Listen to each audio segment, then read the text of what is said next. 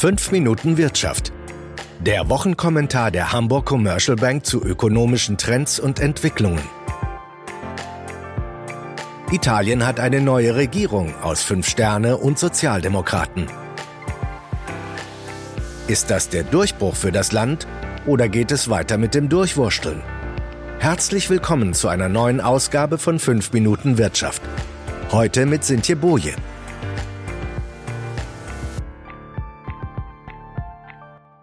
In Italien konnte zunächst eine größere Regierungskrise mit Neuwahlen abgewendet werden.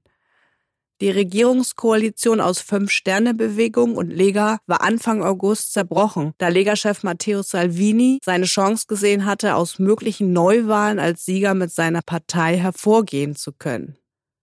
Doch überraschend ist es anders gekommen.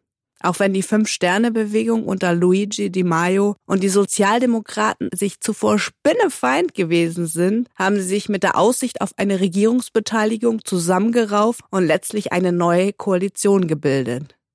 Ministerpräsident der neuen Regierung ist der alte, Giuseppe Conte. Die vergleichsweise schnelle Einigung und das Vermeiden von Neuwahlen, was die im Herbst anstehenden Haushaltsplanung für 2020 gefährdet hätte, sind an den Finanzmärkten gut angekommen. Die Rendite zehnjähriger italienischer Staatsanleihen ist auf unter ein Prozent gefallen und der Spread zu Bundesanleihen gleicher Laufzeit liegt nur noch bei rund 140 Basispunkten. Aber auch die Niedrigzinspolitik der EZB hat maßgeblich zu den ultraniedrigen Zinsen beigetragen. Die alte Regierung hat sich durch eine sehr ausgabenfreudige Politik ausgezeichnet. Sie hat teure Maßnahmen wie beispielsweise ein Grundeinkommen sowie die Absenkung des Renteneintrittsalters beschlossen. Darüber hinaus war die Flüchtlings- und Migrationspolitik sehr abschottend und damit radikal. Jetzt regiert also die Fünf-Sterne-Bewegung mit den Sozialdemokraten. Was ist von der neuen Regierung zu erwarten? Zunächst einmal dürfte die neue Regierung proeuropäischer agieren, auch wenn eine Überarbeitung des Stabilitäts- und Wachstumspaktes gefordert wird. Das bedeutet, dass die Regierung wohl keinen absoluten Konfrontationskurs gegen die EU-Kommission bei der Haushaltsplanung fahren wird. Das ist schon einmal positiv, denn es macht eine krisenhafte Zuspitzung der Situation mit entsprechenden Verwerfungen an den Finanzmärkten wie spürbar steigenden Renditen für italienische Staatsanleihen unwahrscheinlicher. Andererseits, und das ist ebenso offensichtlich, dürfte die neue Regierung auch keine rigide Sparpolitik betreiben. Zwar wäre dies bei einer Staatsverschuldung von rund 130 Prozent des BIP mehr als angebracht, doch beide Parteien tendieren eher zu weiteren Ausgaben. Auch wenn diese vielleicht weniger hoch ausfallen als die von der alten Regierung, weil man bei der Haushaltsplanung die EU-Kommission nicht allzu sehr herausfordern will. Bei der Flüchtlings- und Migrationspolitik dürften die Sozialdemokraten auf weniger Abschottung dringen und damit zum Teil auch Erfolg haben. Allerdings haben die fünf Sterne die radikale Politik von Matteo Salvini und seiner Lega bisher mitgetragen.